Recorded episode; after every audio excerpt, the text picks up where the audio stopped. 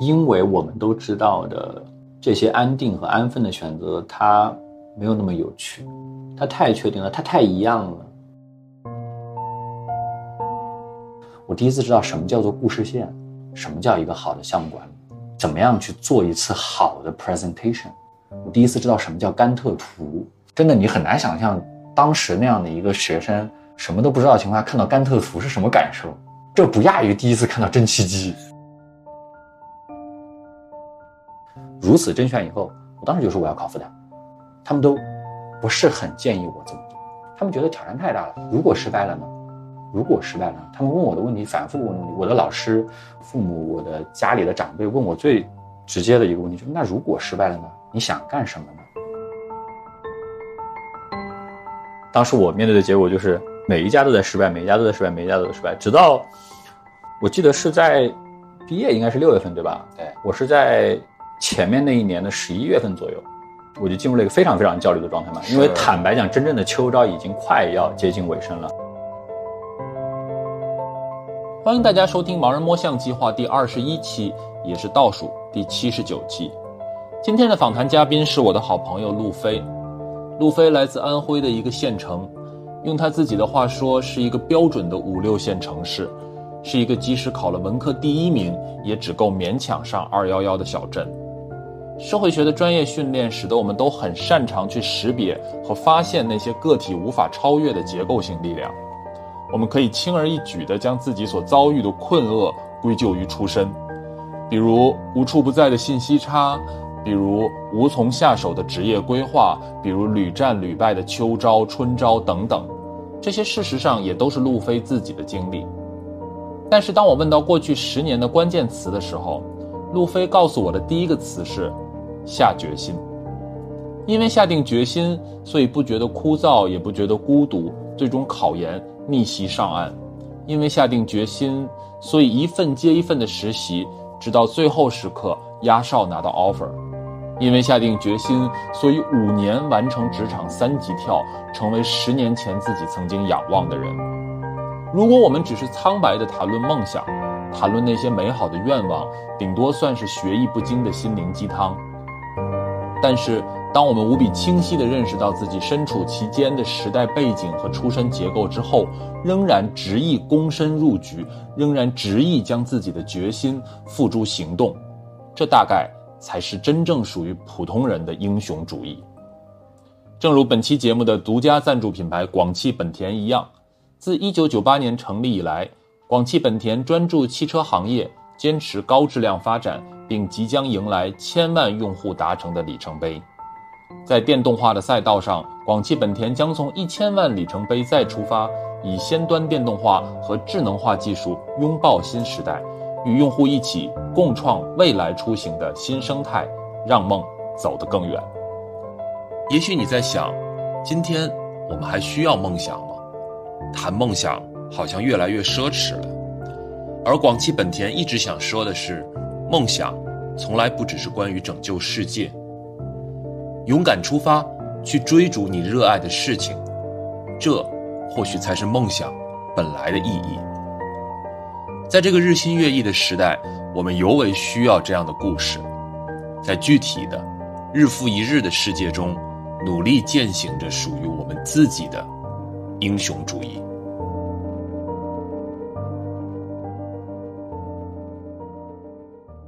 我觉得我们今天聊。我们从稍微早一点开始聊吧，因为虽然我们认识这么多年了，但是其实没有很系统的聊过，说可能你的成长环境是什么样子的，嗯，包括初中的时候也好，或者高中的时候也好，就是在进入大学之前是什么样子。我自己是在一个国企家庭长大。嗯，对吧？然后我记得你说你可能也是差不多的一个状态，所以具体大概其是个什么样的状态？对我们，我我还记得我们第一次聊这个话题，是因为我们当时在写那个论文，对吧？对对写写单位制国企改革，是的。然后你说你有这个事情的具象的记忆，然后我说我也有，但是我们的区别是，你是在一个非常大的城市，非常大的。国有企业单位里面成长起来的，就你的单位的规模比我经历过的单位的规模要大。我是在一个非常小的县城的，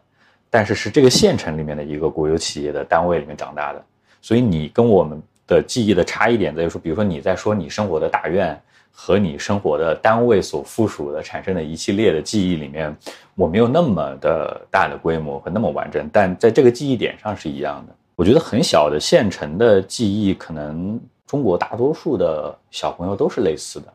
我我这样来问好了，嗯，它算你出生成长的这个县城算几线城市呢？大概五六线。五六线吧，我觉得就是五六线啊，很标准的五六线城市。所以，比如说像你，如果要到省城，大概要多长时间？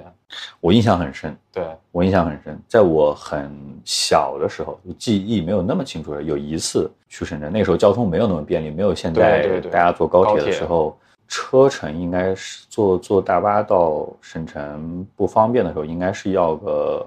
三个小时左右。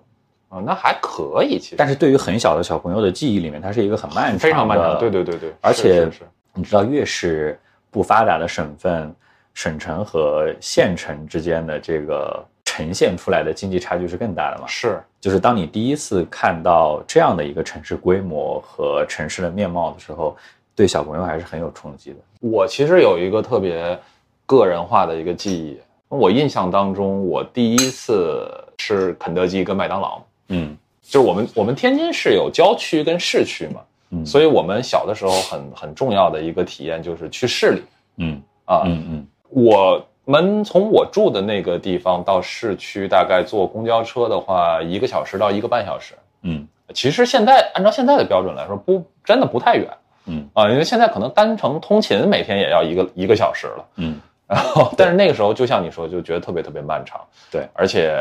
小孩儿嘛，那个时候就是那时候公交车也不像现在也有空调，什么都很方便。嗯但那个时候到了市区，最大的一个体验，嗯，对我来说，第一次见到肯德基，第一次见到麦当劳。我记得我 是大概六岁的时候，或者是可能更大一点，然后第一次去，然后是吃完麦当劳，再到对面去吃了肯德基。我也差不多。我当我当我刚刚说的那一次很小的时候，大概也就是五六岁吧，就记忆不会那么清晰，但是是知道我我去到省城，然后可以去吃肯德基、麦当劳的时候，这个是小朋友最纯粹的快乐嘛。那也是我第一次有这个经历。我觉得这个点是类似的，只不过说对你来说，郊区、市区的这个区域概念，对我来说就是换到另外一个城市，我知道我要坐一趟很长途的车去那个地方。去去去玩儿，然后我也知道我可能不会频繁的去，我会我很久才去一次这个概念。但是除此以外，我坦白说，如果不是站在我们今天的这个年龄阶段去回看这个经历，以及如果不是我们的学科训练让我们会对呃城市的这些层级和大家的这个生活经历有这么强的感受，单单纯纯的去回忆童年阶段，从小学到初中到高中是非常平淡的。没有好也没有坏，它就是很平淡，嗯就是在一个县城里面，呃，一个很普通的当地的国企员工家庭里，一个很普通的小孩在那里念书的故事，这是一个极其平淡的经历。所以你高中是选文科还是理科？文科，我当时选这个事情，我觉得也很有意思。嗯按道理来说啊，我们那样一个经济不发达的五六线的县城，大家会天然的认为就应该选理科。是啊，因为从性别偏见和其他所有的偏见的角度来讲，这些区域的家长会觉得，第一学理科更聪明，第二学理科更有出息，对吧？但是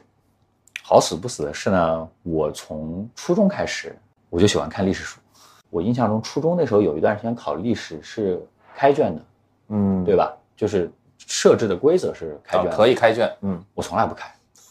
但我还是能考第一。嗯啊，就是这样一个状态，就是我非常喜欢历史和当时不懂不懂经济学嘛，对，但是你会对于制度和经济讨论的话题的书籍是感兴趣的。当然那时候我我我自己觉得那时候肯定没有后来那样说看懂的感觉，但就是因为兴趣的问题吧，我我从来没有考虑过要去念理科，嗯就就算那个时候我在县城的中学里面的成绩是最好的那一批学生，但是我还是不想念理科嗯，啊，这直接导致我当时念高中的时候的老师们都非常的不理解，不理解嗯，啊，但是文科班的老师却因此而非常开心那肯定啊，啊。对，文科班一般是收不到年级前列的学生的嘛，对，啊是，所以你高考的时候算是超水平发挥呢，还是算是失手呢，还是算正常？这个问题很有意思，这个问题很有意思。这个问题我哎，我先这样问吧，嗯你们安徽是怎么报志愿的？你这个每个地方也不一样嘛。哦，安徽应该就是跟现在通行的，我我那一年应该跟流行的是一样的嘛，就是你先那个知道分数嘛，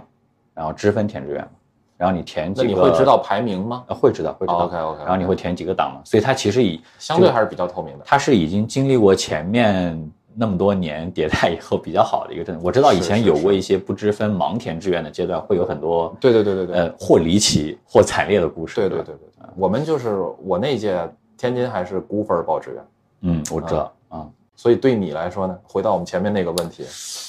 这个问题好，这个问题我上一次被问是在面试的时候，在某一次面试的时候，这什么面试？还问这么早的事儿？一个很大很大的基金，一个非常非常厉害的基金，他问我，我我我跟我跟我跟那个那那个老板聊了三个小时，OK，他把这个问题留到最后一个环节，这是他的最后一问。前面我们聊的非常的职业职业，我们聊的各种股票、各种研究、各种分析，把我作为一个候选人的自信心聊到了一个最高点。我已经觉得三个小时嘛，对吧？胜券在握。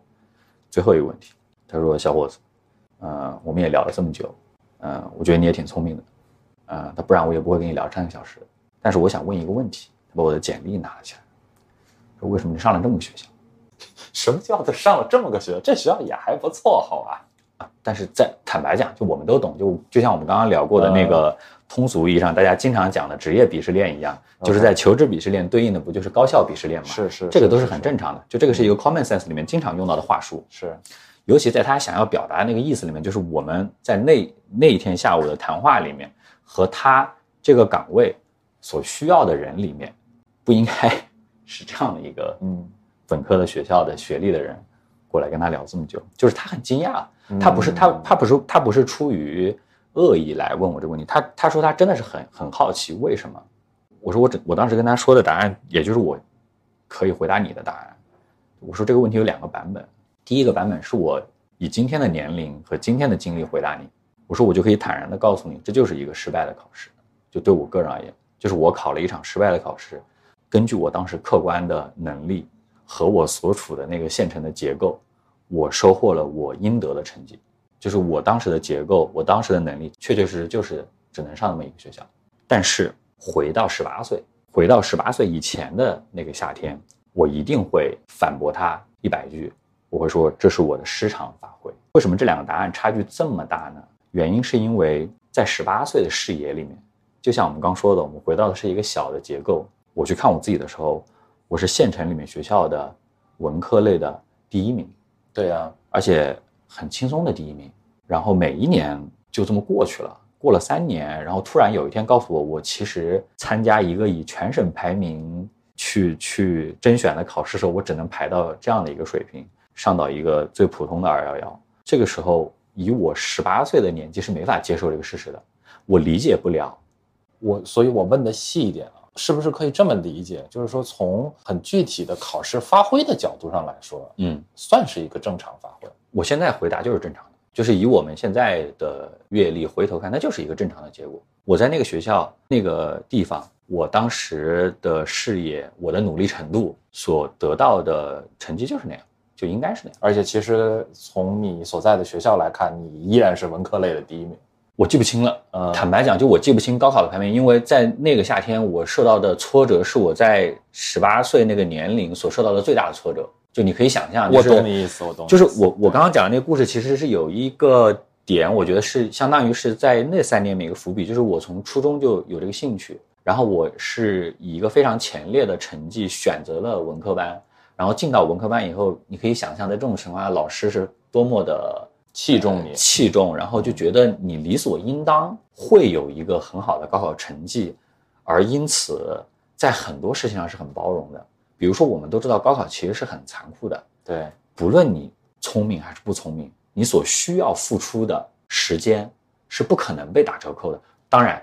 有一部分天才除外，我们都知道的那一部分天才除外，我们把他们去掉以后，在一个正常水平、一个正常的智力水平的情况下，我们都知道想要获得能够上清北复交的高考成绩所需要的时间和努力是不可能抵消掉的。但是在我刚刚提到的那个前提下，我是主观性的没有那么努力的。这个我我我我今天是可以很诚实的去回顾这件事情，但是在当时做不到，当时我无法接受啊，当时我我我只会看到那个时候很短时间去年的结果，在前一年结果，三年的结果，我哪能想到那些结果背后隐含的这些逻辑呢？但今天我回想就是，我那时候就是没有很努力啊，那我没有付出那些应有的努力，我凭什么在那个时候期待我应该收获一个很好的高考成绩呢？但我看不懂，我的父母也不理解，我们那个县城的老师们也不理解，原因很简单，就是我们后来在。学校期间谈论最多的教育不平等的来源是什么？是结构。对，它不是说天然的这个结构就要求你去走上一个不平等的道路，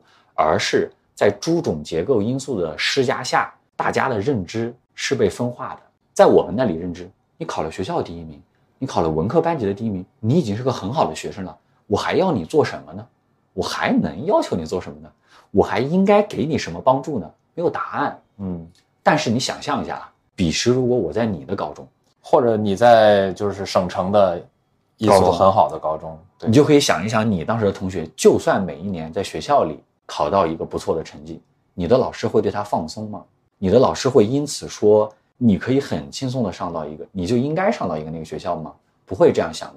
而是会反而给这个人以更多的关注，呃，引导他去做更多的努力，对吧？就是这就是所谓我们后来在。很多很好的学校看到，比如说精英班，嗯，或者是那个什么尖子班之类的这种故事，就是越好的学校越会有这种班，越好的学校越会知道说有潜力的学生应该怎么培养，才有可能说确保他去考上清北复交，或者说更好的九八五学校的潜力激发出来。但是在县城，尤其是一个不那么重视文科的县城，对吧？可能理科还会有一些经验可以参考，没有这个概念，他不知道怎么样去在潜力这件事情上做判断和努力。所以，我今天回答这个问题的答案，我是觉得很清楚，它就是一个必然的结果。嗯啊，它没有什么啊，我考得不好，我考砸了，我那个时候因为 A、B、C、D 的诸种原因，没有没有解释。我现在觉得它就是一个客观结果。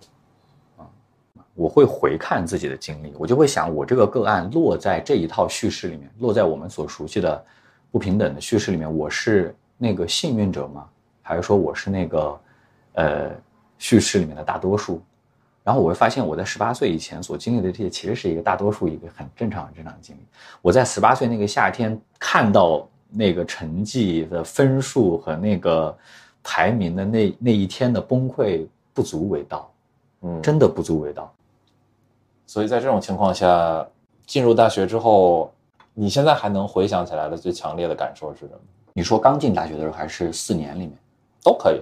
我觉得两段不一样。嗯哼，刚进去的时候没感觉。嗯，因为你想嘛，大学这个东西最神奇的就是你的同学一定是和你高考分数考的差不多的人，是你不会说你有强烈的自卑感，或者说你有强烈的自尊心，或者你有强烈的那种骄傲的感觉都没有，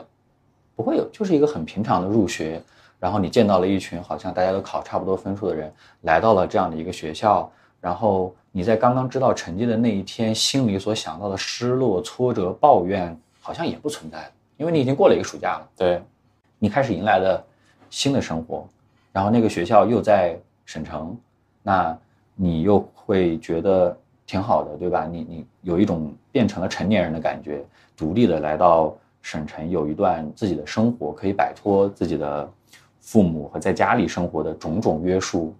所以刚入学的时候没有太强烈的对比感，反而是那种很正常的。我我觉得不管入学哪个学校，嗯，你都一定会有的新鲜感，啊，自由感就是这样，这是第一份感受，是刚入学的时候。但是我中间有一段很有意思的经历，是大学二年级的夏天吧，我去参加了一个 NGO 的活动，啊，嗯，我们聊过，我们应该我们应该简单的聊过这段经历，是因为我们很简单的聊，我们都有过很多 NGO 的经历。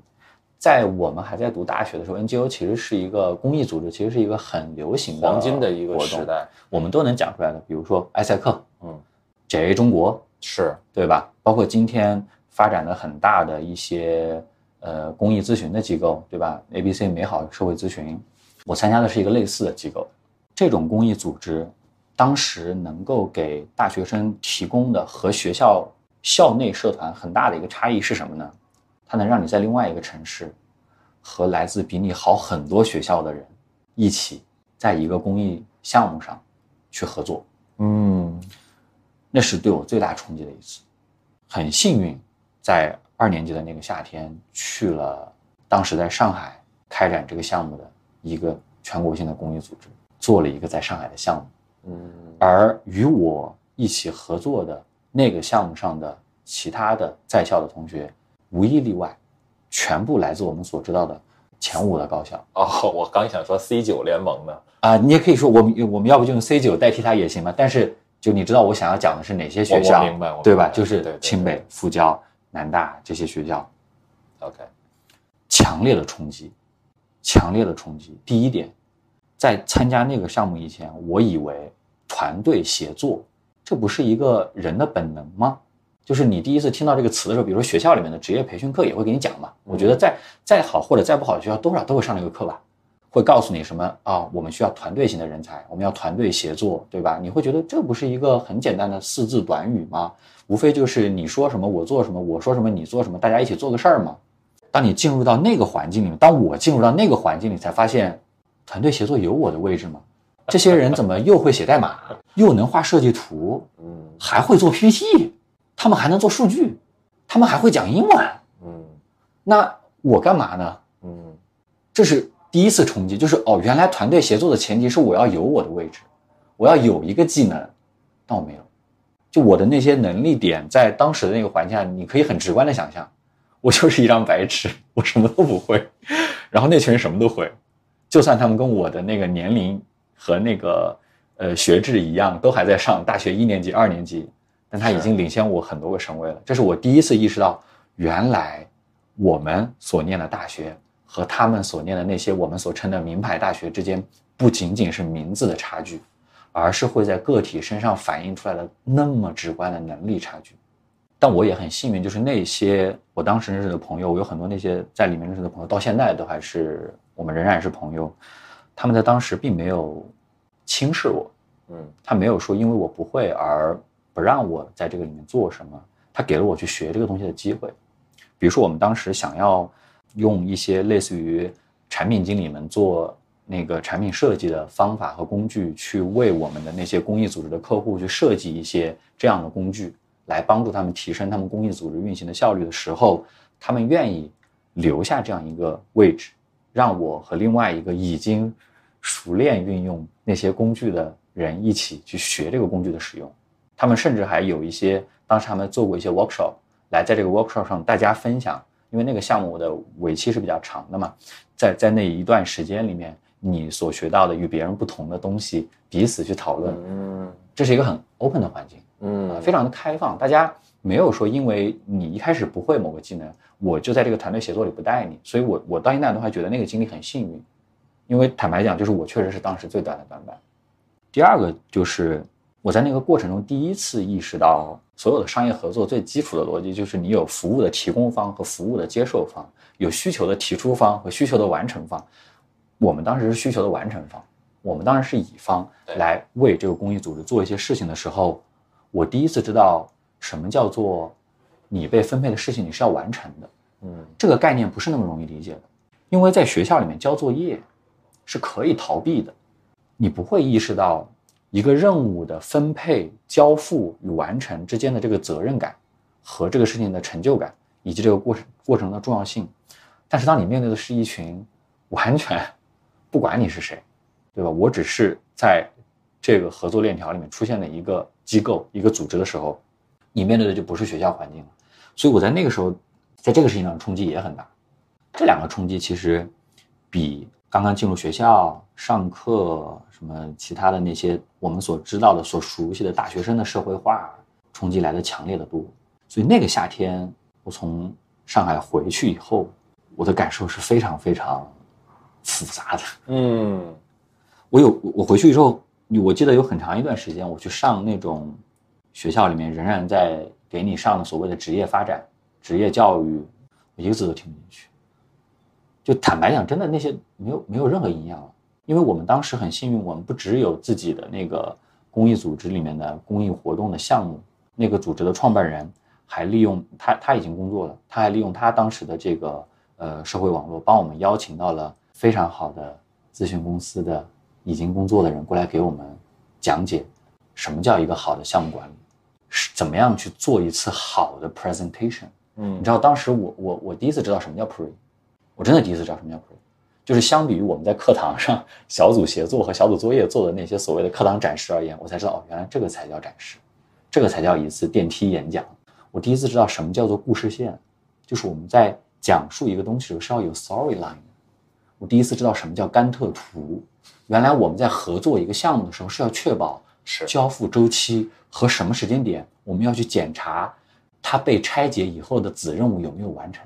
我全部都是第一次知道这个东西。这个冲击对我来说，就是我后来再回到学校里听那些职业培训和发展的那些所谓的团委也好，学学院的那些辅导员给你讲的东西，就是这个感受对比太强烈了，就没有什么好听的。然后回到你的日常生活，在我回到我的日常生活，在持续每一天接受那样质量的信息的时候，我在不断的回想那个夏天，为什么我不可以每一天接受那样质量的信息呢？嗯因为你接受过非常高质量的信息和非常高质量的在商业逻辑里面的效率逻辑里面的交流以后，你退回到一个相对慵懒、相对没有那么理性的环境里面的沟通的时候，你会有很大的错愕感。就我在干嘛？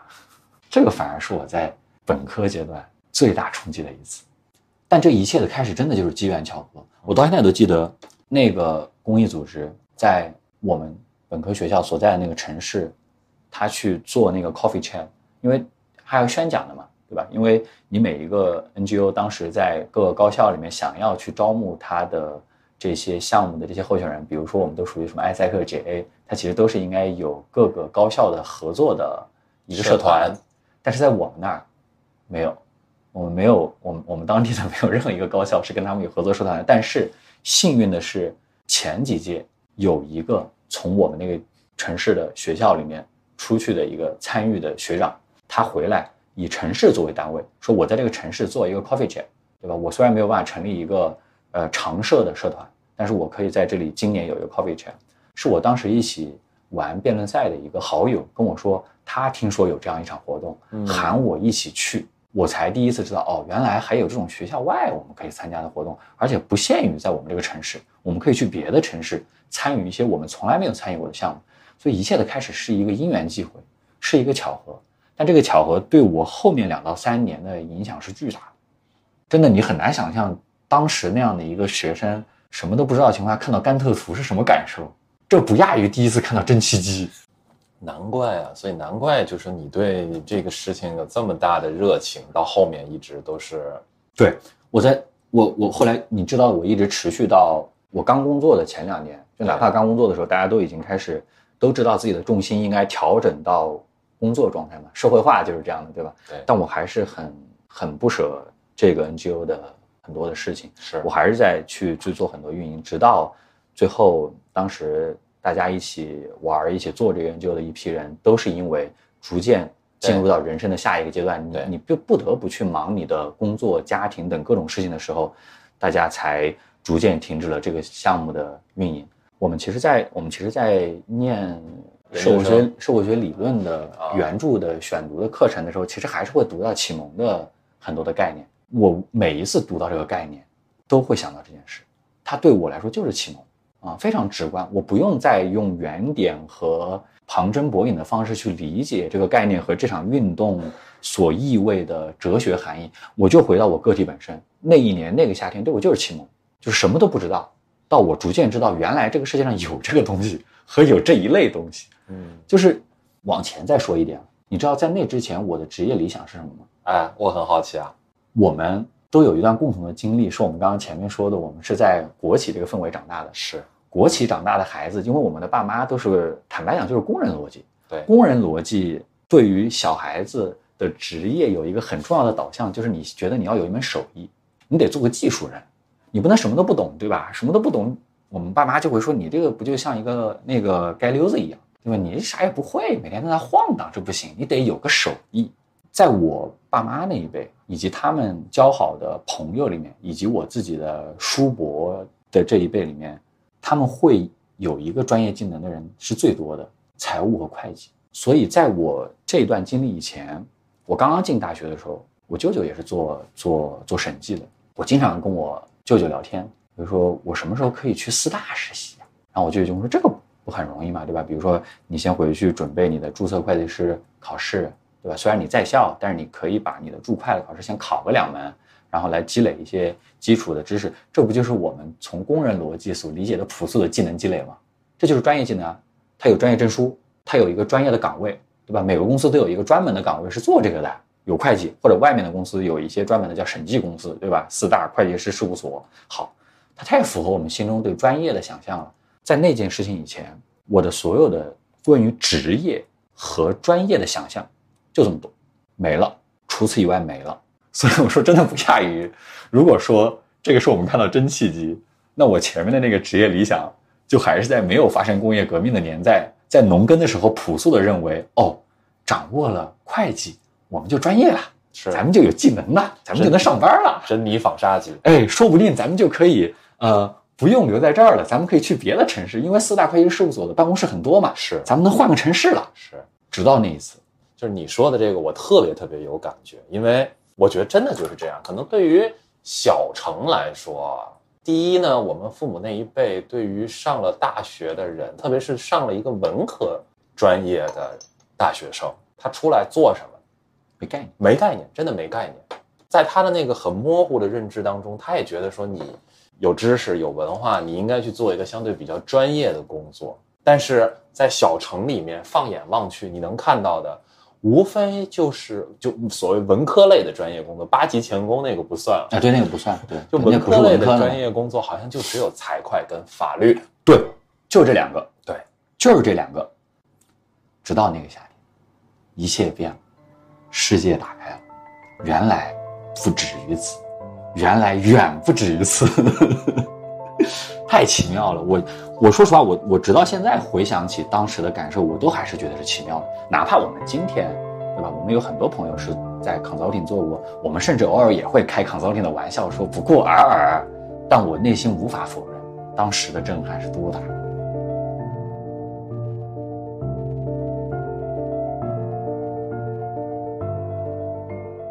所以回来呢，回到学校之后，因为对吧？后面的故事我们大家也都知道。你也没有马上立刻就进入职场，对，回来以后呢，就刚说，我还是沉浸在那个夏天嘛，对吧？对，就是你你的思维摆脱不了那个夏天。你后来在在学校里，不管是参与社团活动、辩论，本来很有激情的辩论赛，呃，各种各样的同学聚会，都是我们常规的正常的校园生活所共享的那些记忆，索然无味，索然无味。然后就想。我怎么样才能去上海呢？我怎么样才能去？就我已经知道它很棒了，但彼时的我只是受到了冲击。我见过蒸汽机了，那怎么做蒸汽机呢？我不知道呀。这个路径还是没人告诉我，对不对？我在那个短暂的夏天结束了以后，我最苦恼的问题是我虽然有一段美好的回忆，但我也更加知道那段美好回忆里面的其他人和我自己有一道我摸不清、也看不清的。一道鸿沟，嗯，但它是真实存在，它是真实存在的，嗯，它这个记忆是磨不掉的，这个认知是磨不掉的。然后，这个桥怎么走？我怎么样去成为这个人？我不知道。而且过了那个夏天，你的项目也参加完了，对吧？大家也不会在，大家又不在一个城市，又不会天天聚首。甚至我当时第一次遇到的挑战，就是最具体的挑战，就是那我如果想往这个想方向去努力，我开始想要去投身职场。我得准备简历，对不对？简历怎么写？嗯，我估计这个问题直到今天都还是一个痛点。为什么？我们俩聊过一个 case，就是在 ChatGPT 刚出来的时候，在没有 ChatGPT 的时候，其实有很多机构是说我帮你写简历，对，但是写出来的，坦白讲就是良莠不齐嘛，是对吧？总有一些招摇撞骗的 vendor 在。啊，ChatGPT 帮你写呢也可以，但是它也只能帮你理清逻辑，但是它没有办法帮你做到一个我们经常讲的那些机构们所喜欢的。呃，结构化思考，结构化思考的简历，用简历体现你的结构化思考，那是第一步，对吧？那我想要成为他们，然后我又这个实施努力的过程中要开始踏出第一步，我得写一份我的简历的时候，我就回去请教了那个夏天认识的那群前辈，嗯，他们告诉我一个网站，一个来自于国外的某个大学的网站，里面有一个那个学校的，相当于是职业发展中心给了一个范本，我忘了是哪个大学了，是一个美国的学校。他告诉我，也就是我们最熟悉的那种，两页纸，一页英文，一页中文，千万别放照片，然后每一条都是 bullet point，对吧？按照点去拆开，你做过什么，完成了多少事情，达成了什么效果，三部曲很简单，但是这跟我们在学校里学的不一样啊！你知道学校当时我不知道，我不知道你在复旦是怎么样的，本科的时候，我们本科的这个。呃，学院或者学校组织的职业发展中心教你写简历要怎么写，你得说自己的优势，你得留一个专门的章节，说我对自己的评价是如此如此一二三四，我的优势是如此如此一二三四，我的特点是如此如此一二三四。你要准备的面试题目是：当一群人掉到荒岛上，你救谁？你懂我的意思啊？我完全懂你的意思。对，然后我再写那样一份简历，然后同时要上那些课，煎熬，很煎熬。但是越煎熬，你就越明白，很困难，就是差距摆在这里。然后写简历，然后请教他们，模仿，因为在那时候只能模仿嘛，你不可能说你身边找到一个人跟你说，哎，你过来帮我改改简历，没有人能做到。然后那些远处的朋友们，你又不好意思每天去麻烦人家说你帮你改，你给一次给人家看完，人家给你一些建议，措辞修改一下可以了。但是你简历要反复打磨的嘛，对吧？那你肯定是自己反复去改。这个时候就有另一个痛点，内容写什么呢？我没实习过，我那些都是什么辩论赛、学校社团活动，写了谁看呀？嗯，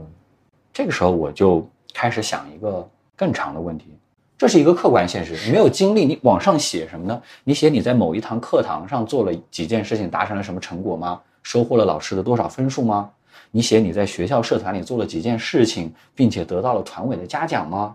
需要有。但真的不重要。对，就我们时至今日回看，如果我们去看到这样一份简历，我们会作何感想？很可爱，对，很可爱。但是，所以那个时候我就在想另外一个问题。那时候我觉得也还是很幸运，当时有一些可能本来他的小学、中学到大学就在省城，这样的一群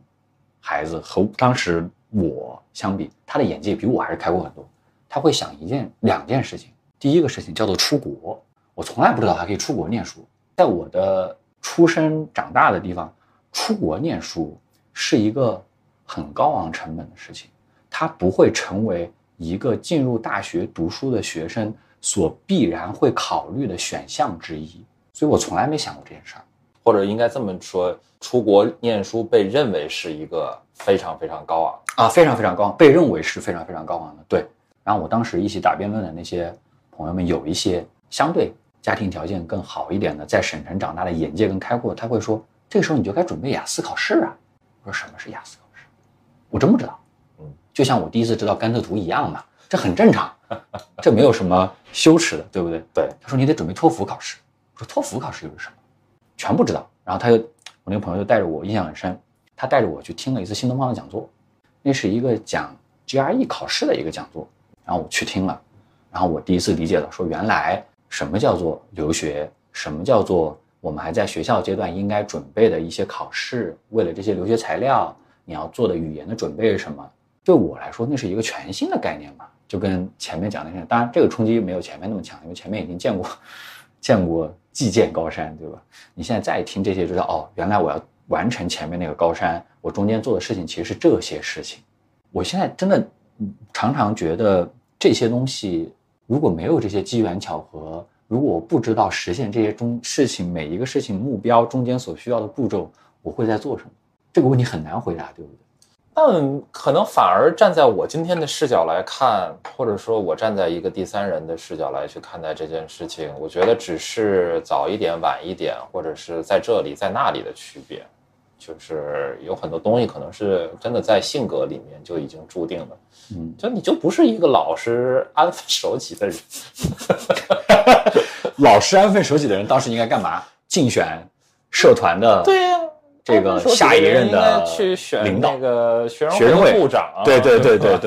对，呃，在学校的团委里争取有一个曝光的机会，对呀，努力的参加学校组织的各类职业赛事，对呀，我一个都不参加，对呀。一个安分守己的人就应该是这个样子，所以有些东西就是而我一切不想安分守己的来源，都是那个夏天。就你能懂我这种感受，吗能就是是是在那个夏天以后，你再回去让我安分守己做那些事情，我接受不了。我坦言，如果我没有经历那个夏天，就是按照正常的大多数人所经历的，在那个学校的本科生活，那就是你刚刚说的这些事儿，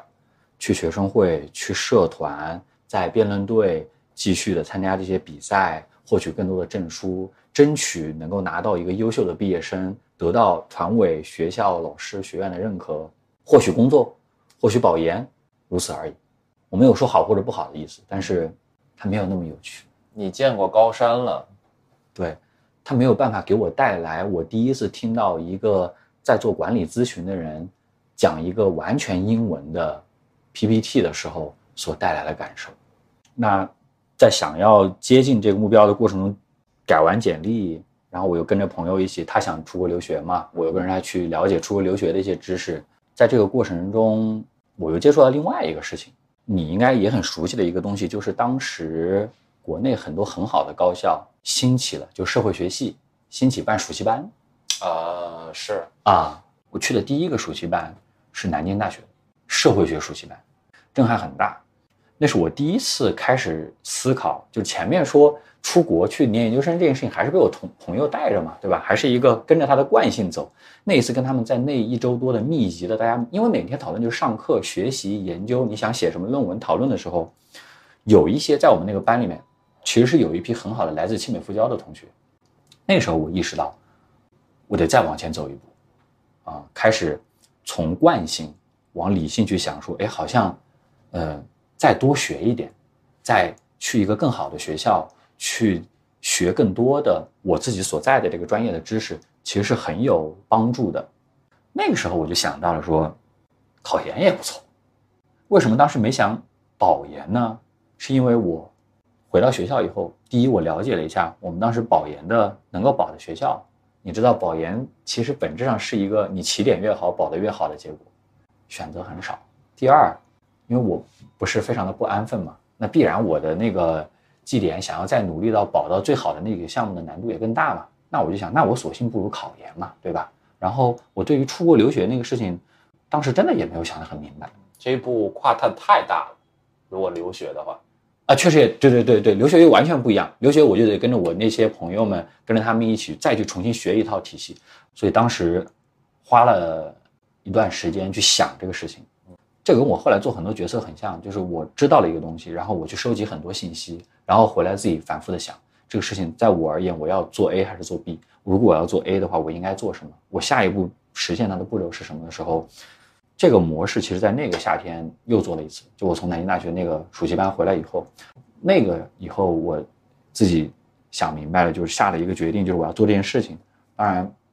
以我们的成长环境，我们会做的一个必然的步骤就是回去跟我们的父母，对吧？和我们的老师肯定要做一个沟通。我们还是很难坦然的在那个年龄段，还在上学的年龄段，自己擅自做一个决定，自己做的，遭到了反对。为什么？因为我当时吗？但是我当时回去直接告诉他们，我说我想完以后，因为我我当时收集和决定考研目标的方法是，我去看各个学校不同老师的研究方向的论文，以及当然我也。参考了一些大家往届讨论的难度和可行性，对吧？有一些学校可能就告诉你，其实你就算考，你也考不上去。他本校就一个名额，然后就录取那个名额，对吧？你考也没有用的学校也是有的。如此甄选以后，我当时就说我要考复旦，他们都不是很建议我这么做，他们觉得挑战太大了。如果失败了呢？如果失败了，他们问我的问题，反复问的问题，我的老师、我的我的父母、我的家里的长辈问我最直接的一个问题就是：那如果失败了呢？你想干什么呢？因为你想啊，你我我们退回到那个时间点，我有证书吗？我有职业证书吗？我在学校有非常非常领先的绩点吗？我有一个呃已经确定的出国的 offer 吗？我有工作的准备吗？都没有。我就好像是突然一时热血，一时因为呃，比如说在他们看来啊，跟谁跟谁聊过，可能接触过复旦的一些。呃，信息以后我就突然一下子上头，觉得我就要去复旦的这样的一个年轻人，而且我做这个事情确实是有失败的风险。如果失败，我怎么承担？所以我当时被否认了很多次，但我还是很坚持。我好像性格里面就是有这样一个因素，就是我会在我见过一些我自己相信的东西以后，等到我再去决策我自己的行为的时候，我会特别坚持理性思考过的那个结果。我刚刚描述的那些事情，我见过一些很美好的事物，然后我认清了我和这个美好事物之间所需要经历的步骤，我需要做的挑战、努力过程。哪怕再有人告诉我这个事情的成功概率是大的或者小的，我不会改变我的这个逻辑。我当时问过的几个我们本科那个学校的老师，他是非常冷酷的、理性的告诉我，不可能，你考不上。就是首先我们学校跟复旦大学没有任何的交集。他说你也看到我们这些在任的老师们自己所毕业的学校。他说考研，坦白讲，我们还可以给你一些指导的话，那你必然是在我们来自的这些学校里去做这个选择，相对我们还能帮助你一些，这是好心，我承认是是。但是我看了一下，确实没有复旦来的老师呀，对吧？那我也确实很难得到更多的关于复旦的信息。嗯，然后他们又说。就是根据他们的了解，复旦的要求有多么多么高，考研的那个筛选的比例，他们觉得不乐观，他们不建议学生做这样的尝试，是很冷酷而理性的告诉我这件事不行，啊，所以感情上去顾虑我的感受也好，理性上告诉我不行也好，我都没听，我就是要做这件事情。所以准备考研的这个过程，你现在回忆起来还有什么让你觉得印象很深刻的部分吗？就是把当年没花的时间重新花了一遍。就是把我们前面讲的，你准备高考这种应试型的考试，我觉得高考和考研没有本质区别，是对吧？你作为应试筛选型的考试，我自己是一个天资普通的人，我不是那种就智商绝顶的天才 outlier，那只有一个方法，就是你把曾经没花的时间花出来。考研的准备过程是非常枯燥无聊的。它没有什么戏剧性，也没有什么花哨的东西，它就是坚持，然后每天你的模式很固定，就跟准备高考的考生是一模一样的，然后反复的持续下去，啊，他要的就是持之以恒，不能断，就这么简单。然后第一步、第二步、第三步什么阶段做什么，自己给自己弄个甘特图 check point，对吧？我早上会起很早，然后就跑到那个教学楼没人的地方去背美剧的台词。我特别喜欢 Boston Legal，嗯，就是就它是一个很老很老的美剧。很老的，它的第一部是二零零零年以前上的。我那时候早上就会去背那个立论和结案的陈词，啊，那个是我准备考研的时候的一个放松，那是我唯一的放松。我当时把我的智能手机，我还记得那一年，大家有一些人用塞班，有一些人用安卓，有一些条件更好的同学用 iPhone，对吧？我把我的那个塞班手机给关机了，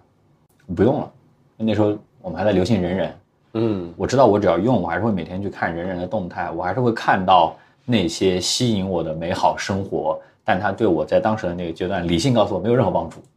仅仅只是噪音和干扰。然后把卡插到了一个诺基亚手机，两百块钱，只能打电话和发短信，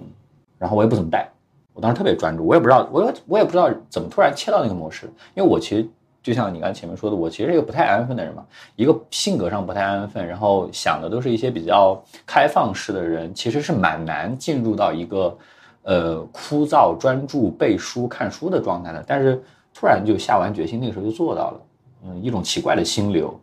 很神奇。会有某一个瞬间觉得有点孤独吗？不会，一开始时候你会有很多人一起去，很多人一起去，大家都是雄心壮志，我要考复旦。然后这个你旁边的那个同学说啊，我要考清华，嗯，我要考北大，一如四年以前，对吧？你在高中的时候可能也有一群不知所谓的满腔热血的少年说我要考复旦，清华北大怎么选，对吧？好，大家都定下了彼此的这个雄心壮志，一起出发去了这个考研的这个自习教室，逐渐的人越来越少。随着时间的推演，我开始做这件事情是我从。那某一个暑期班回来了以后的那个暑假结束后，因为你十二月份就要考笔试了嘛，差不多就是这个时候。哎，差不多就是咱们聊天的这这个时候开始啊，因为这个时候就是暑假暑期班也参加完了，也大家回到学校里面开始要想下面这个学期干什么的时候，然后我开始准备的，然后很多人也是那个时候开始，一开始就是那教室坐满嘛，对吧？从早到晚，任何一个时间段一直都是满的，后来就是。稍微早一点就少一点人，稍微晚一点又没有人，然后后来就是甚至有时候一天那个位置也没有人，就是这样的一个过程。但你刚刚问我就是有没有孤独，没有。我我那段时间我不知道为什么，就坦言我现在都很难回到那个心流状态，就是比如说你我今天如果还在这个办公室上班，抬抬头一望，突然发现你的同事已经走了，或者说哪怕你知道说，哎呀，好多同事进行休年假了，然后你一个人去办公室上班，你看到这种状态，你自然而然的情绪反应就是，哎呀，有点孤独，怎么今天一个人上班呢？不是很有干劲。当时没有这种感觉，就我今天回忆起来，我当时没有这种感觉，我当时就觉得我在做一件我自己在做的事情，我在跟自己对话。就十二月份考考完了以后，大概是那一年的春节出了个成绩，嗯，二月份那应该差不多。然后当时就知道自己分数很高，就只是看到自己分数很高，但不知道自己是不是第一，就这么幸运的结束了这个相对枯燥的半年的历程吧。在毕业前发现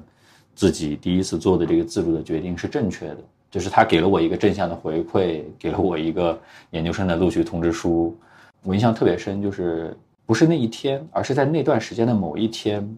我高中的班主任给我打个电话，他说他的心结因为这个正向的结果而放下，他觉得他很愧疚。在他的个人叙事和想象逻辑里，我是有潜力高考就考到复旦的。它不会像你我今天这样，因为我们的认知是在对教育不平等和结构和那个宏观的经济的认知在还在迭代的一个阶段嘛。他已经是在那个学校在县中教书教那么多年，他的认知还是相对平稳的，就他还是还是有一个歉疚，他他他觉得他是本来是有责任，在那个时候就已经让帮助我去考上一个像复旦这样的学校，但是没有嘛，对吧？但他又不忍苛责我，所以他直到过了四年，从我父母那里听到了。当时这个消息的某一天，他打了电话给我，说他觉得，对他而言也是一个心结放下的过程。就是你很难在一个很抽象和宏观的数据的概念上去讨论教育，尤其是高等教育对于县城的人有多么沉重的影响。但是你会在很多生活的瞬间和某一个，或许你得到负向反馈，或许你得到正向反馈的某一个。重大的抉择的时刻，你感受到能上一个好的学校和不能上一个好的学校，好像意味着好多好多东西，就是那那那几个跟你很亲近的人的心结的东西。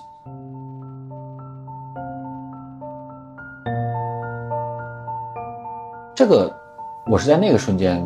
突然感受到的，因为那段时间你知道，就是大家临近毕业，不管你在哪个学校，不管你身边的人结局怎么样，你大多数的时候是沉浸在一个。毕业欢快和告别的悲伤，这样一个交杂的情绪里，是融不进别的人的。你不会想到你的师长，不会想到你的父母，不会想到你以前那些长辈。对。然后我记得，我我记得还比较清楚的那个场景，就是我们当时也是在某一次离毕业前的某一次的聚餐上，我突然接到那个电话，然后我走出去听了这个电话，当时很很复杂，觉得心情很复杂。就是我没有想到，除了我自己这么关注这件事以外，还有一个人。也在跟随着我的心情一起关注事情，关注了四年。这个，这个是我对于考研比我自己刚刚前面讲的那些，我自己在呃沉浸在学习也好，或者沉浸在看那些书也好，对我冲击更大的一个事情。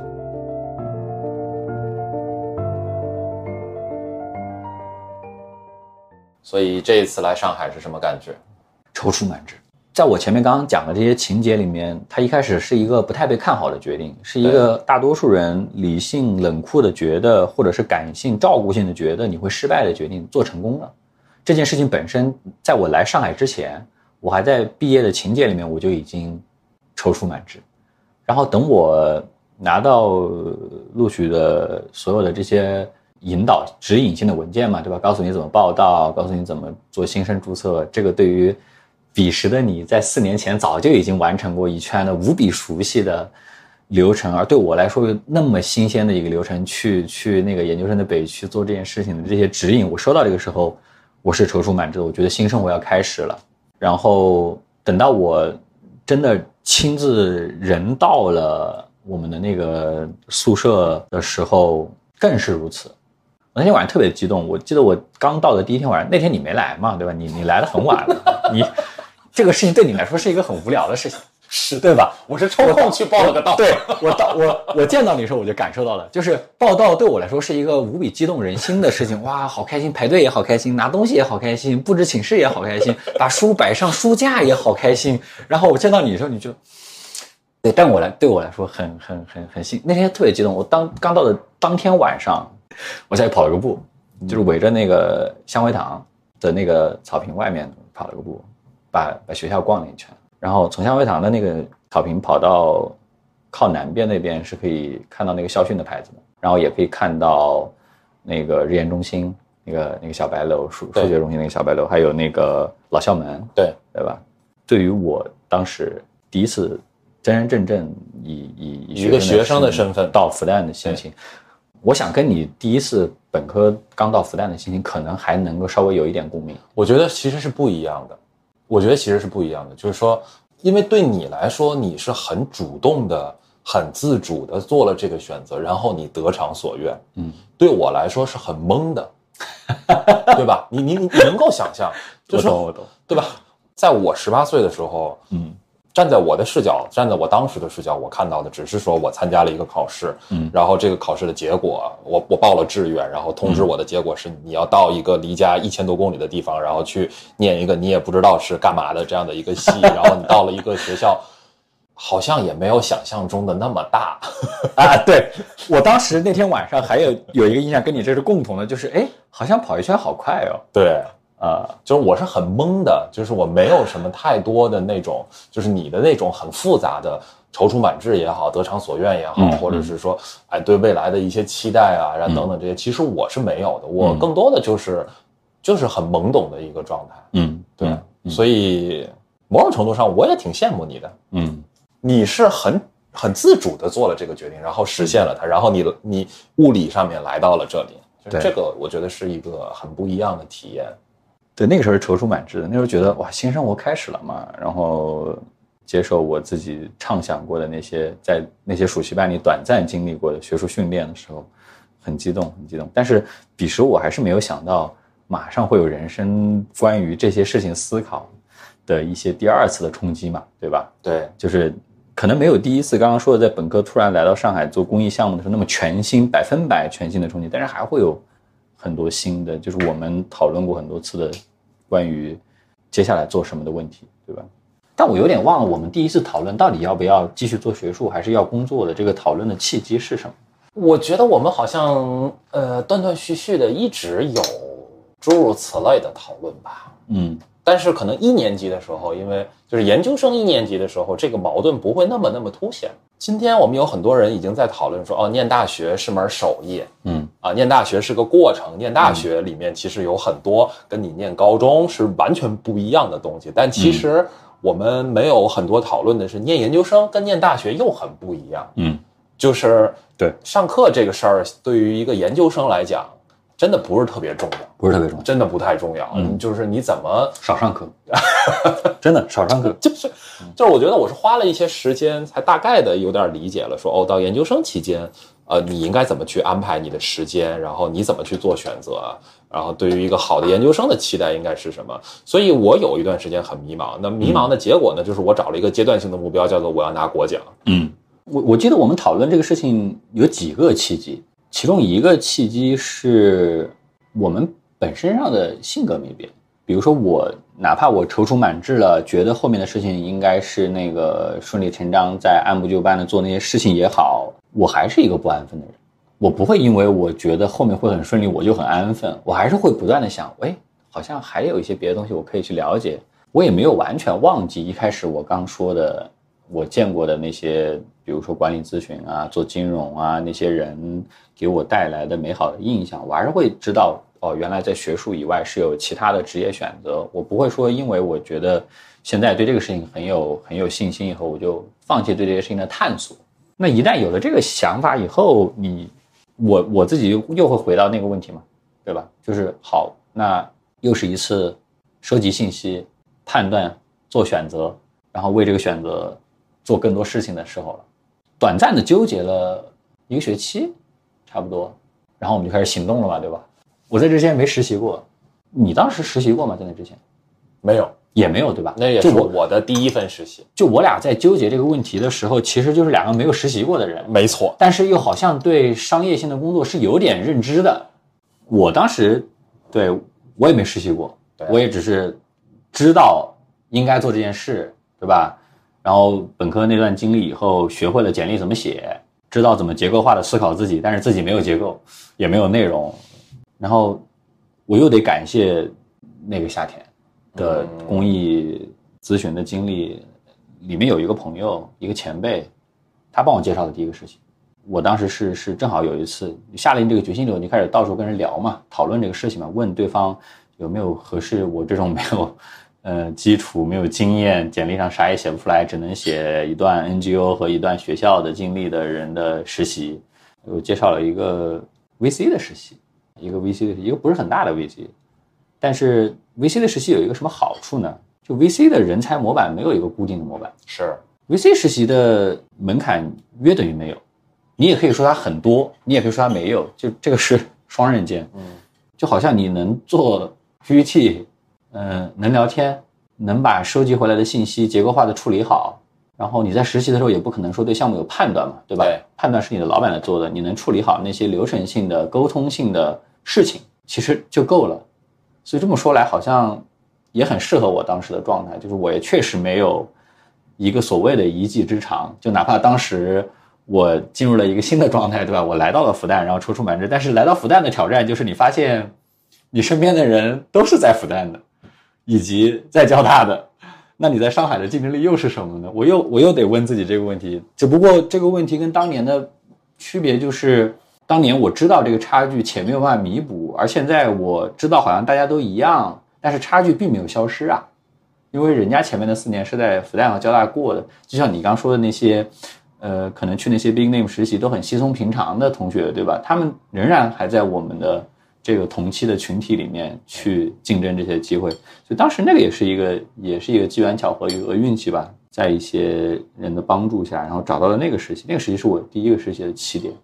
我现在越来越觉得，就是第一份实习真的很重要，而且可能是最难的。嗯，我同意。对，我同意，我非常同意。那个实习我干砸了，这个我们从来没有说起来。嗯，就相比你的第一份实习，咱们没必要这样啊，咱们没有必要这样比较啊。就是虽然我经历了前述的那些认知的刷新，好像把自己的认知已经拉齐到了一个和你们一样的水平，但是执行和认知从来都还是有差距的。我真的上手去做一个完全完全商业的事情的时候，比如说啊，你在大多数的时期，包括在 VC 的时期哈，包括你 consulting 的时期啊，做的最多的动作就是访谈和记录。访谈和记录其实是我们经常讲的结构化思考里面最常见的场景。你怎么把一大段一大段和你的客户和你的你希望筛选的投资的对象之间的谈话的内容结构化的整理成一个纪要？它看着很简单，但是其实挺难的，挺能显功夫的。对我做的挺不好的那个时候，就真的第一次上手执行这些事情，访谈。然后你是如何感知到觉得自己做的很不好这件事？我后来才感知。当时肯定也没干什么，我很多事情都是后知后觉的，就是我我很多事情的做的好和不好，我都是在过了一年以后再去反省自己的时候，才会比较清晰的判断，哦，那个事情我当时其实是做的不好的，原因是什么？当然这不可能帮助我改变那过去的自己嘛，但是我还是会比较习惯这样回去想这个事情，因为我当时的眼界也很难判判定什么是一篇好的访谈纪要，什么是一篇不好的访谈纪要，对吧？比如说我刚开始实习的时候，我可能觉得被记下来就行了嘛。我都记这么详细了，你还 challenge 我，对吧？我当时对对当时实习的老板的想法就是，我都记这么详细了，你还 challenge 我，你你要开的这个会我都已经给你安排上了，我都已经去了，准时没迟到，你还 challenge 我，对吧？就这个你还挑战我，这是为什么呢？那你后来才会想到说，哦，那你的纪要是不是应该帮他省时间呢？你说要帮你合作的对象或者你汇报的老板省时间，把它提炼的更结构化，把结论放在前面呢？我们后来 经常讲的一些一些词，在当时没有感知到。那那这个会，你是不是应该提前告诉他一些背景的信息，来提高这个大家交流的效率呢？诸如此类的细节，其实就像当年我第一次听到结构化思考也好，第一次听到 storyline，第一次听到你做 deck 做 slides 要对齐也好，就是又是一些细节，真的是魔鬼。嗯，细节也是最磨练人和最显示出功夫的地方。所以，我我自己回想一下，我觉得第一份实习我是干的挺杂的，干的不好，但它是个开始嘛。对，嗯，就就像你刚刚说的，第一份实习永远是最难的，你不知道怎么开始，你不知道从哪里开始，你也不知道你可能会遇到什么问题，犯什么错误，你也不知道你会实习面对的老板会是什么样的人，对吧？他一定，你只知道他一定和校园不一样，你你只知道他一定和你在跟同学做小组作业的协作关系不一样，但你不知道他到底是残酷的还是温和的，你也不知道他到底是会给你一些很正向的反馈，还是会直接比如说这个人就不理你，然后让你去犯错，随便你，然后最后反正你实习嘛，对吧？把你给给给 fail 掉也没有什么太多的成本，你不知道你的过程和结局会是怎么样的，但就这么开始了吧，对啊，就这么开始了，所以开始很重要。我我记得我们在开始完我们彼此的第一个实习以后，再聊这个话题，其实就很坚定了，是就很清楚了，是，就是我们要选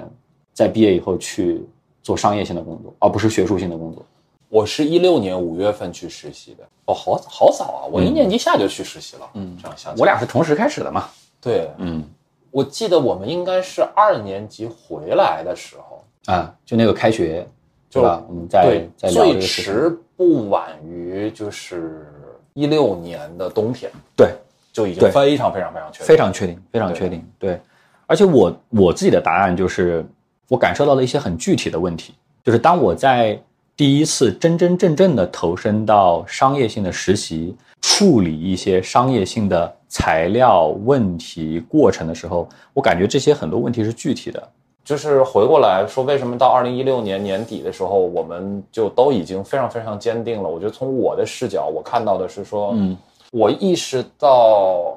我需要积累很多具体的关于这个世界的经验啊、嗯体验呐、感知啊等等，什么都好。那我需要一种比较快速的方式，嗯然后在商业世界里面，呃，它是很快速的，而且它可以，它不仅仅是快速的积累，而且快速的验证。嗯啊，你可以去验证你的想法，你对这个世界的理解是不是对的。嗯嗯，这个确实对于当时的我来说是非常非常有吸引力的。我同意。对，我当时应该跟你是一个类似的感受，虽然我们是在不同的、呃、行业不同的行业、不同的岗位去得到一样的体验，但这个体验是类似的。然后在这一番带来很大的冲击的体验以后，其实马上就是一个很现实的问题。我自己开始意识到，我开始实习太晚了。我身边那些真正最终能够拿到那些我们所称的 big name，比如说去香港的那些大的投行，去呃那些大的咨询公司，配很高，然后很很光鲜的 offer 的人，他们都已经很多份实习的经历了，而且他们是很系统的，是他们是知道我第一份我要，比如说我要做什么来辅助我的第二份，第二份辅助第三份，第三份最终加在一起，我去辅助我最终想要去争取 offer 的那一份。甚至有些人在争取 offer 前的那份实习是他的那个 summer intern，对吧？他的那份暑期实习能够帮他提高留用的这个结果。彼时我们第一次实习完才知道，哦，原来流程是这样的。之前我们知道的说工作要实习，但没有拆这么细，然后才知道哦，原来这也是一套精密的工程。对，就为什么我我到现在都在想，为什么我特别喜欢《特权》这个书，就是因为他在讲圣保罗中学的这些细节的时候，他就是在非常明确的告诉他的读者，你们所看到的被包装过的、看似已经公平的不平等背后，是这些精妙的细节，是有一部分人能够轻而易举的完成这些一步一步精妙的细节，而另一部分人永远都没有机会窥见这些精妙细节的任何一环，他们永远都只知道一个概念。这个对于当时彼时第一次实习的我而言，我才终于意识到，哦，我要做这个，而且好像看起来有点晚。从从你前面问我是不是刚进复旦的那一天开始，有点踌躇满志，觉得哇，我来复旦，我要怎么怎么样，开始心态在下滑，开始觉得有点挑战吧。因为虽然那个时候，我觉得幸好就是我们讨论和做这个决定很早，给我们自己距离毕业前面留了整整两年的准备时间，但是我好像还是离这个我想要的目标，对吧？我又我又做了一次决定，这个决定看起来又有挑战，那我离这个目标又要我要重新想我我怎么做，然后我就去研究。我就找很多人聊，找那些已经有很多实习经验的人聊。我说：“那我应该做什么？如果要做另一类的工作，我应该做什么？”就这么开始，然后做第二份实习，做第三份实习。我当时做了好多实习，我记得对，我忘了是是三四份吧四至少个还是五个，嗯差不多吧。我印象很深的一个实习是做一个并购的实习，一个跨境并购的 team。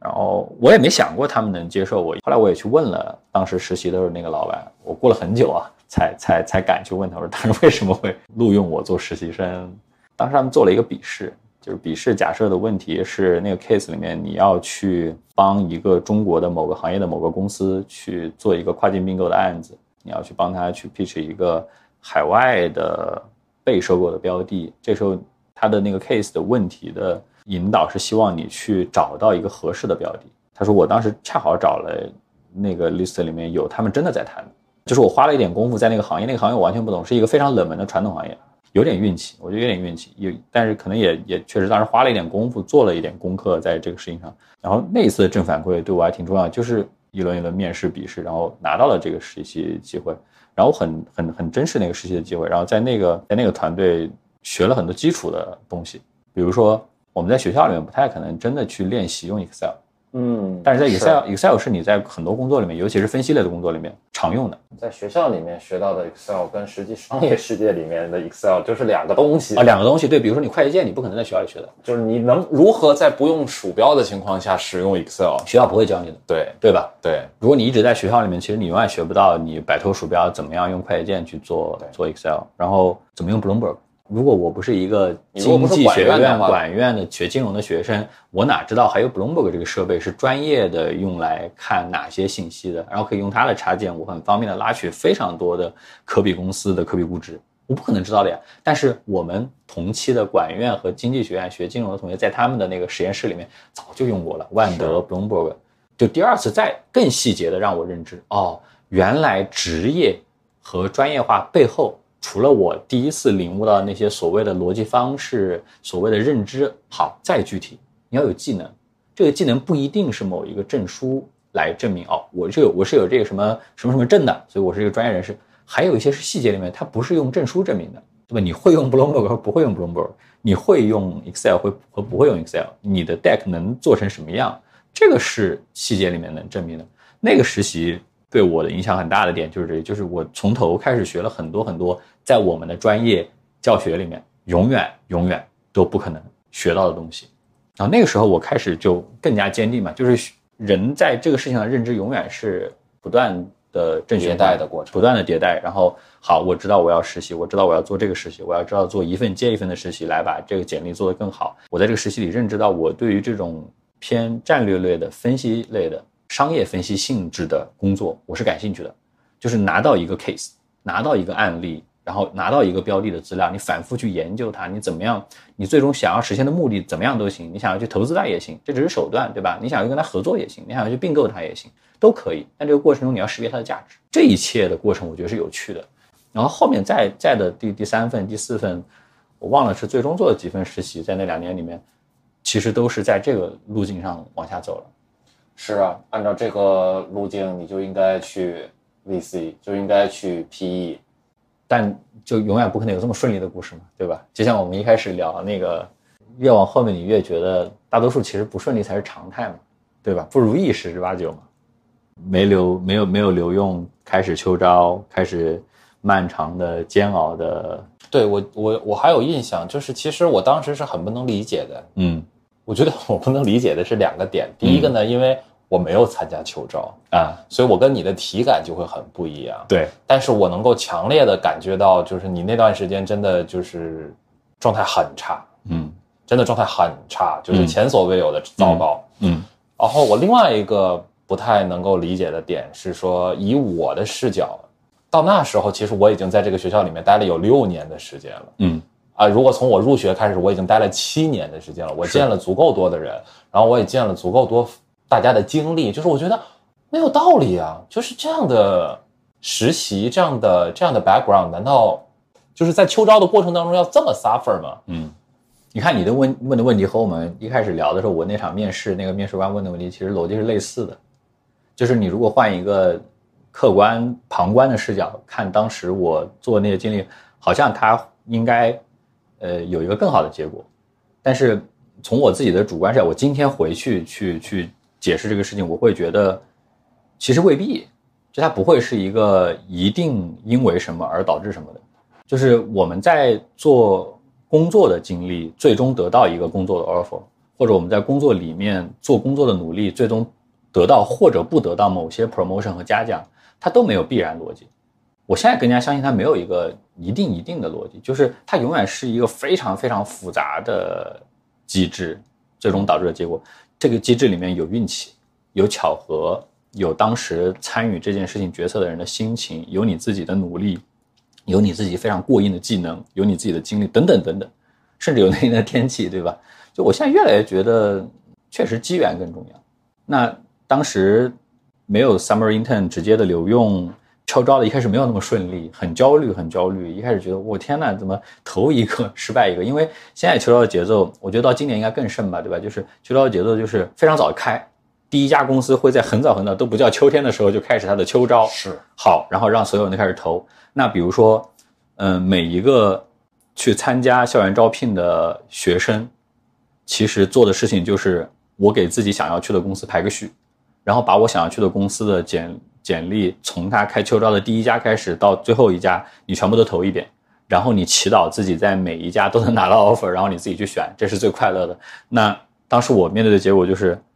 好的一个快乐都没有，对吧？就是每一家都在失败，每一家都在失败，每一家都在失败，直到我记得是在毕业，应该是六月份，对吧？对我是在前面那一年的十一月份左右，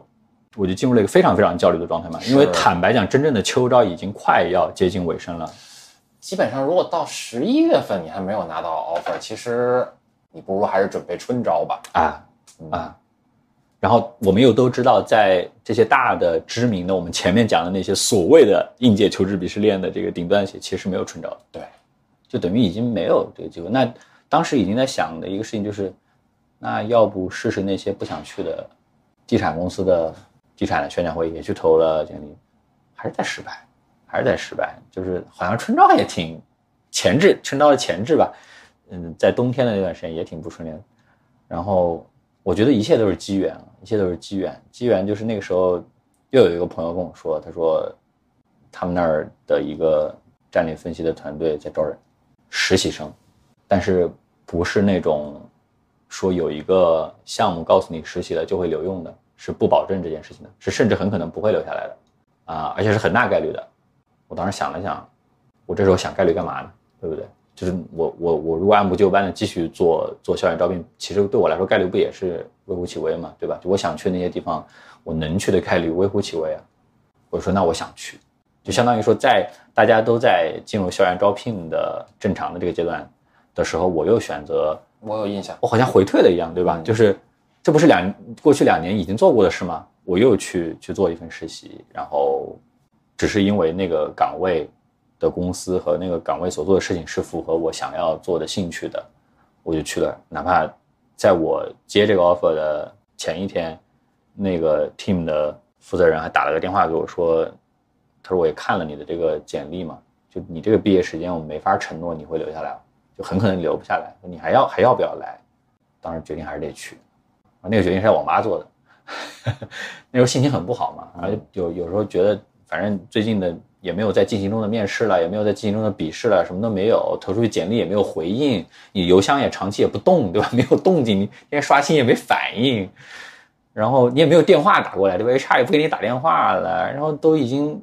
从从夏天到了冬天，人又开始变得很很焦虑的时候，那时候有时候晚上会去打游戏，啊，在网吧接了那个电话，做了这个决定，后来回来就那段时间就离开上海了。又去了另外一个城市，就为了这个实习，在那边重新开始做一个实习，从头开始做，但是也不知道结果，也不知道会怎么样，一直做到毕业前吧。但彼时我在那边，我的 offer 还没有被决定，但是我已经进入了一个相对有机会的阶段，就是我通过我那段时间的，就相当于说，你可以把它理解成通过实习多争取到了一次在校园招聘的机会。他们又愿意再给我一些面试，然后一层一层往上面的机会，去争取留下来，但是还是没有一个结论。但我这时候我要回来写论文，那我只能只能说，那不好意思，这个实习就就就先结束了。我觉得又是机缘嘛，机缘就是他们没有因为我当时那个实习结束了回来了写论文就停止我的面试，他还是让我继续在面这个岗位，而且他们不止给我推荐了一个。这种战略类的岗位、商业分析类的岗位，在当时的时候是真的很煎熬的，就是一边要回来写论文，然后一边心里又惦记着，我还是没有着落呀，对吧？还是没工作。我记得很印象很深，因为当时因为论文答辩之前，其实会有几次各个导师自己的团队的一些预演，就相当于导师要拉着大家一起反复多做第一轮、第二轮、第三轮，最后才敢送你去答辩，才敢送你的论文去外审嘛。我在第一次参加我导师的整个师门的那个呃论文的讨论的时候，我的情绪都还是很低落的。但是直到正式的那一次，我的 offer 确定下来了，而且还是比较我自己还是当时的状态还是比较满意的一个情况下，我觉得整个人就是如释重负，讲论文的状态都不一样了。我论文的写作进度是后来越来越快的，就前面写的很慢，后面越写越快。我记得我把自己关在寝室写了写了好几天嘛，就就写写容易一直写一直写，后来越写越快，因为心情不一样，真的不一样。在那个时间点，就是有一种被解救的感觉吧，就是啊，太好了，太好，最后一刻拿拿到这个，因为再拿不到，真的时间来不及。但是去了那边以后，我觉得人的人有趣和最无奈的点都是一样的，就是你的视野和你接收的信息永远在不断的打开。我们前面刚讲的那两次，对吧？每一次都是因为视野和眼界不断打开，确确实实结果上给我带来的正的反馈。但是人的烦恼不也是这样？假如没有那些事情。谁能确保那个生活不是更快乐的呢？没有人敢保证这个事情，但我们就是不太安分的一个状态下去在想更多的问题。就我挺喜欢我，我到现在都还是有一个习惯，这个习惯也是以前一些朋友跟我说，就是他说你得一直保持，永远保持你跟比你大五到十岁的人聊天，而而不要永远只享受你和你同龄人的相处与交往，这些人能够给你更多的。经验上的东西，不一定让他指导你，就是不是不是让你去找那些很好为人师的人，他们的意思就是说，就是你尽量跟他们做朋友，你去听他们经历过的事情，很多样化的，对吧？有一些人比你多工作五年，或者多上学五年，或者多工作十年，他们能讲出来的事情会很有意思，因为时期时代都不一样嘛。这些人分享的东西会让。你自己对自己未来五年想做的事情重新做一个想法，那段时间就会跟更多 senior 的人聊，跟很多资深的前辈去讨论他们的职业发展。我觉得做战略、做商业分析和做学术研究的时候，有一个相似的困顿，就是你总在做研究，你总在研究很宏观的话题，怎么样去落地执行，怎么样让公司变得更好，怎么把，比如说。怎么把这个业务扭亏为盈？怎么让大家赚更多钱？其实你未必有非常具体和清晰的答案，所以你永远都在说：“我做的工作，我做的研究，我做的这些汇报，最终和公司的业绩之间是一个什么样的一个关联？”你其实没有一个很清晰的答案，和我们做学术研究的是一样，对吧？所以那个时候也也也就开始聊更多的话题是在这个事情上吧。然后又是一些机缘，遇到一些从那个岗位离开，但是去做了投资的人。因为本质上，我到现在还是觉得所有的商业分析类的工作，本质是一样的。有哪些呢？比如说，你在外部的独立的公司里面的管理咨询，呃，投资银行，嗯，独立的投资公司的，不管你是做一级投资还是做二级投资，然后在公司内你做战略类的分析类的工作，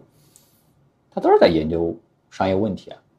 商业问题可大可小，你的研究单位可以是一个公司，可以是一个部门，可以是一个业务条线，也可以是一个行业，对吧？甚至你可以研究宏观经济的问题，都是商业问题。所以，我我到现在还是觉得它的内在的核心和对技能的要求都是相似的，而且这些技能很有意思。你一旦掌握了，其实你不太容易忘记他们，对吧？怎么拆解问题，怎么分析问题，怎么做模型。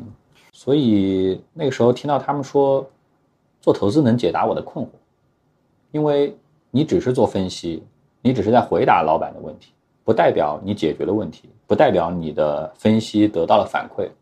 但是你一旦去做投资的研究，你会发现你的建议给到了基金经理以后，他会直接去买那个股票，告诉你我赚了还是我亏了。你会认为，比如说你的分析指向的那个方向，告诉你你要把这个股票卖掉，然后他通过卖掉减少了损失，你会认为你的研究是对的。至少这个关联性上是这样，我们不讲因果性，这个很吸引我，在当时振奋人心，突然觉得，哎，我的这个职业路径应该这样走，才会得到我想要的那个回报，才会得到我想要的那个答案，对吧？解答我当时的困惑。所以，我从跟他们聊了一圈以后，我就开始尝试跟外面的一些当时一级的基金、二级的基金都会聊吧，就是一些对冲基金，如果有机会聊也会聊，然后。一级的一些投资机构有机会聊也会聊，但不顺利一开始，那肯定啊，因为聊着聊着就发现这些 hedge fund 这些对冲基金其实还是希望能够相对更有经验一点，因为彼时我刚去第一份工作没有多久嘛，他们会觉得，第一你的年资没有那么多，第二认识和理解的行业也就一个，那做投资本来是一个相对需要更宽广一点的视野嘛，然后聊下来的情况就不是特别好吧，但是收到了很多很好的反馈，就很有帮助。有我记得有一个有一个 hedge fund 的一个前辈，他跟我就面完试以后，他给我了一些指点嘛，就比如说我我应该怎么样去增加我对其他的关联行业的理解，我应该去怎么积累更多的经历来确保我在一个行业的股票的研究里面有判断。就那个过程虽然没有成一次性成功，但还是很有帮助。后面就是一个花时间的事情，因为我已经在那段时间通过跟那些人聊，包括自己去尝试面试，但失败了以后的这个过程，我知道了我最终想要做这件事，我想要去一个对冲基金做研究员，然后用这样的一个研究的方式来得到想要得到的那个所谓的及时的反馈，就我的研究到底是对的还是错的，对吧？到底是有效的还是无效的？我对一个商业问题的判断是正确的还是错误的？这个我很关心。其实和我们一开始想要离开学术类的工作去做商业类工作的初心是很像的，对吧？就是我们想要研究具体的问题，而不是遥远的空洞的问题。然后就花了很多时间吧，就是去换工作，积累更多的行业的经验，来确保说我再一次去面试一个新的 hedge fund 的时候，我能够说我可以 cover 一个大的行业，而不是一个很小的行业。对，这个其实是我很想问的一个问题，嗯，因为这是我们站在后见之明的角度来说，很快速的说一说后面发生的事情。其实简单起来说，也就是你从一个互联网大厂有了这个想法，想要去做对冲基金的研究员，然后到后面你积累行业经验了，去面试了，收集信息了，准备到最后成为一个对冲基金的研究员，嗯如果我们很粗暴的去试图总结一下，其实某种程度上来说，你站到了，就是你最终其实是站在了你一开始秋招的时候那个鄙视链最顶端的位置上。你如果回到我们那个年龄心智的说法是这样的，当然对吧现在我们彼此都不这么认为嘛，对吧那就只是一种工作嘛。但无论如何，就是当然，我们今天都会知道说这只是工作而已嘛，嗯就是无所谓高下之分。但实际上，在你真的去寻找这个工作的过程当中，你一定会感受到说那个那个门槛是很高的。对，say no 的理由是很多的。对，啊，你的你的你的专业，然后你的啊本科院校，比如说，然后嗯。你的工作的嗯履历，然后等等等等诸如此类。嗯。其实我很想问的是说，因为在这种时候，大家可能又会觉得，好吧，那我当下在做的工作也不错啊，嗯非常的有职业声望。嗯。啊，收入也很不错，嗯，然后彼时互联网也还是一个比较朝气蓬勃的行业吧，也还算是对。一八年、一九年那个时候还是很不错的。对，我干嘛要费这么大劲，一定要去对冲基金呢？如果我留在现在的岗位、现在的行业、现在的公司，按部就班，是不是也不错呢？我觉得这个假设性问题的答案肯定是是，对吧？肯定是不错，因为比如说我当时的一些同期的一些伙伴，他们还留在 corporate 里面，他们也过得特别好，我觉得挺好的。对你这个说答案是是。肯定有不得不去做那个选择的理由嘛。我觉得这个选择跟我们之前做学术性工作和商业性工作这个二选一的选择的时候的答案，呃，这个这个这个这个追求的过程是一样的，就是我我还是很纠结于我要做的那个事情是不是具体的、有意义的、有反馈的这样一件事情，以及我一旦想清楚了，我有可能做，我还是很想做，这个很重要。就这个答案，这个问题如果回滚到几年前，我们去选择到底是做学术研究类的工作，继续读博士，还是做商业分析类的工作的时候的逻辑是一样的呀。你假设你如果还在学术研究这条道路上，把它作为你的置业去做，会不会也做得还不错呢？也可以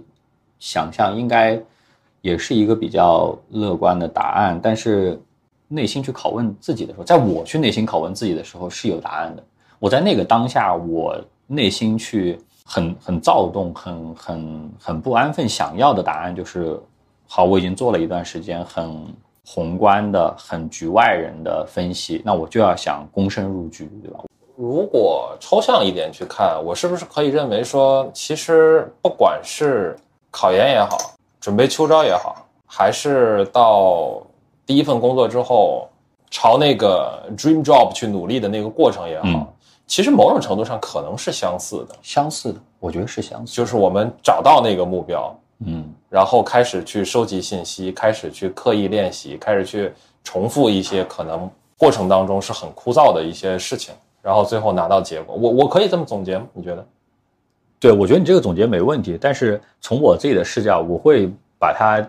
总结成一个，我不会把它总结成一个努力的故事，我把它总结成一个机缘的故事。嗯就是他他们每一次事件的对我自己的改变和往后把我推着往后走一步的每一次都有一些机缘，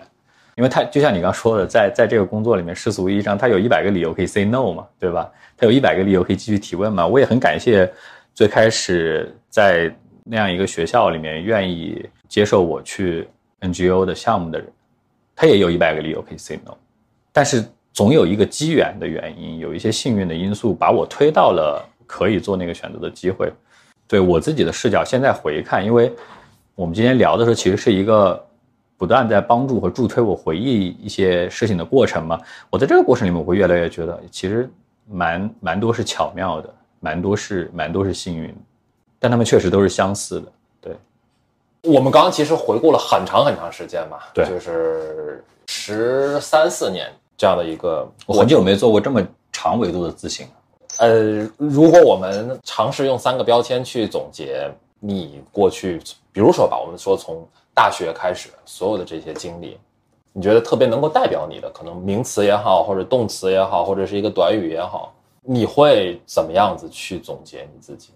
我觉得第一个是下决心，嗯就是我们刚刚聊过很多，我自己可能也用这个词用过几次，就是我自己回看有一些瞬间，它是一些下决心的瞬间。坦白讲，回滚到那个时候，对吧？上一个版本，上上一个版本，我也不知道这个版本会不会出 bug 的时候，就是下决心，就是因为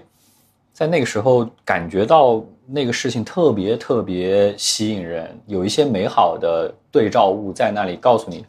有这些事情都特别棒，对吧？有一些是特别美好的事情，特别棒的职业也好，特别棒的学校也好，特别棒的新的工作类型也好，在这个时候其实就是一个下决心的时刻。让我重来一次，我也不敢说就一定会成功嘛，对吧？不一定会做到，不做到这件事情吧，就是但是还是会下这个决心。我觉得下这个决心的过程不会变，能不能做得到不一定。第二个的话，我觉得我觉得是机遇吧，嗯就是机遇或者机缘，有一些就是巧合做到了，对吧？如果没有那样一两个朋友在那个时间点拉着我一起去做某件事情，后面的某一个节点，在我们今天看来好像对我对我自己回想好像是比较关键的节点，它不会发生，那我很难说，就是我自己努力怎么怎么样了，也不是，对吧？其实那个时候就是有一些机缘和朋友推了一把，这个挺神奇的。我觉得第三个其实就是你刚说的那个嘛，就是不太安分。我不知道在复旦的本科的体验是怎么样的，在我所经历的一个普通的二幺幺的学校里面，安分是这个教育体系和这个系统以及这个系统的很多的执行者，比如说你的辅导员、你的任教的老师、你的论文的导师们，会有意无意提及的。他会希望你安分，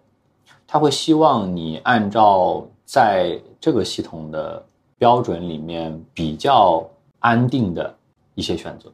那因为我们都知道的认知差异的原因，这些安定和安分的选择，它没有那么有趣，对吧？它没有那么有趣，就是标准的答案。当你上了那样一个学校以后，那你毕业然后就留在那里工作，不好吗？我就觉得没有什么不好，因为大家现在在看很多第三方机构做的城市的幸福感的这个评分的时候，你会发现这些。呃，二三线的城市的幸福感其实可能是更高的。我们自己在日常的讨论也经常会聊到，对吧？到到了这些城市之后，你会发现幸福感其实是很强的，但它太确定了，它太确定了，它太一样了，不太想要过这样的生活，所以才有了后面很多的一些选择吧。所以我觉得不安分是蛮重要的。嗯，如果我们以十年甚至更长一点的这样的一个时间跨度来去看的话，你觉得会有某一个瞬间是特别，或者说某一个决定，在当时看起来是特别不经意的，或者是有很多机缘巧合，但是你今天回过头去看，你会很愿意认为说那个在很大程度上改变了你后来的生活，甚至说命运的。还是我说的第一个吧，嗯就是我在本科的二年级的时候决定去上海，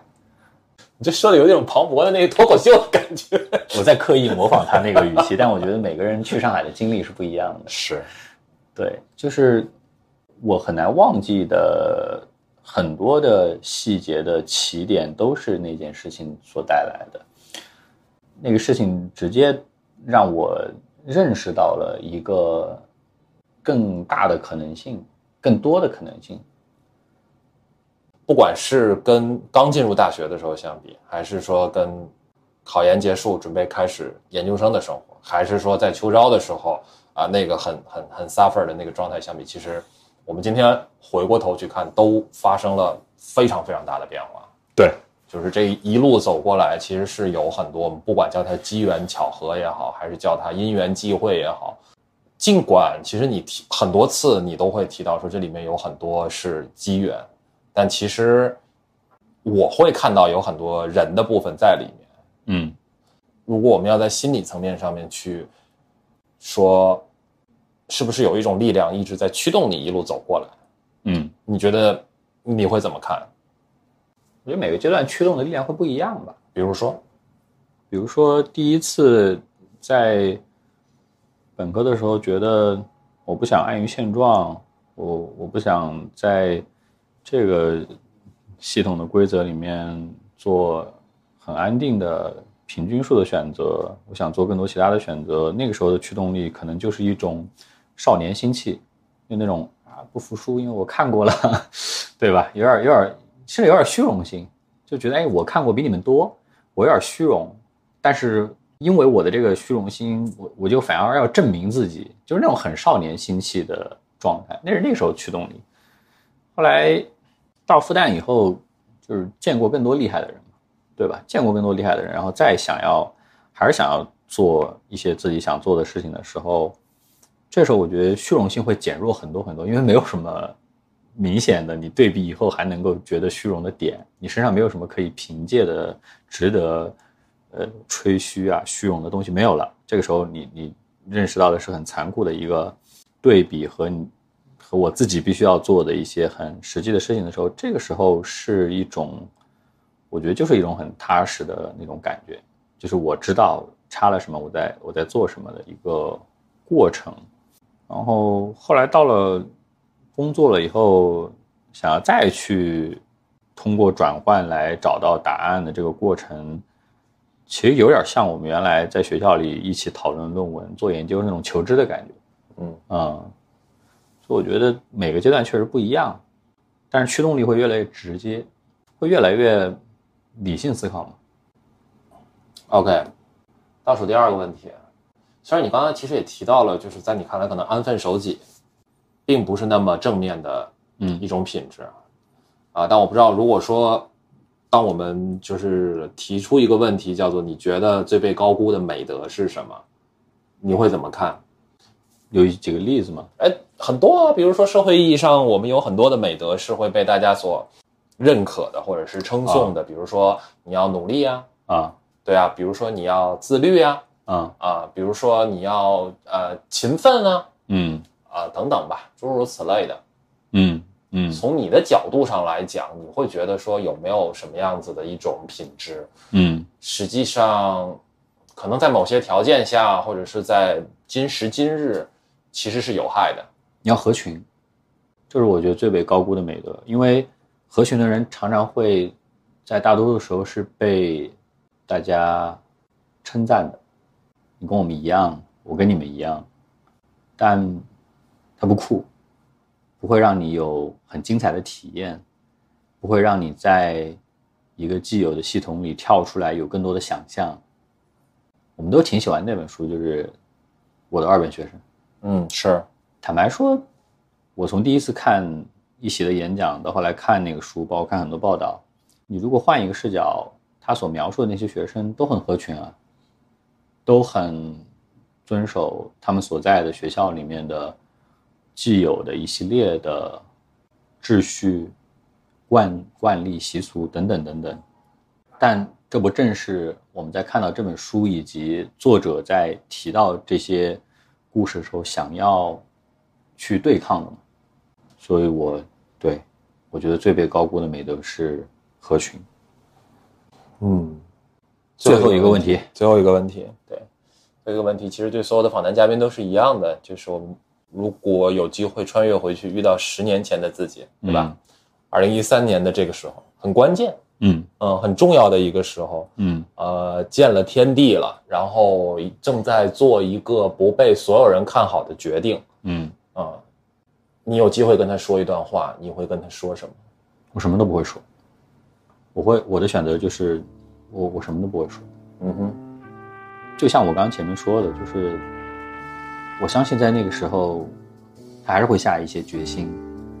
但是今天的自己也没有办法确保这个版本回溯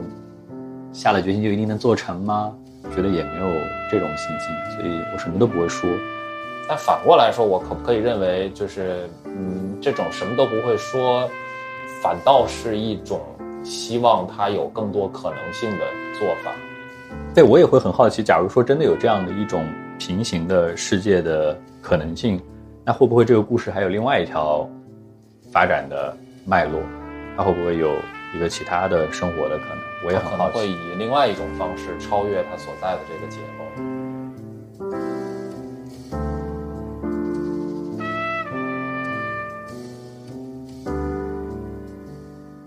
再次感谢广汽本田对本期节目的支持。时代不断更替交叠，机遇与挑战交错并行，但广汽本田和千万车主对梦想和热爱的纯粹追求从来不曾改变。未来，广汽本田将继续与千万车主同行，托举每一份微小的热爱，期待下一个新千万的到来。在梦想面前，你自己就是唯一的尺度。祝福大家都能听到自己内心的呼唤，也都能像路飞一样找到那个夏天，找到那个转动命运齿轮的瞬间。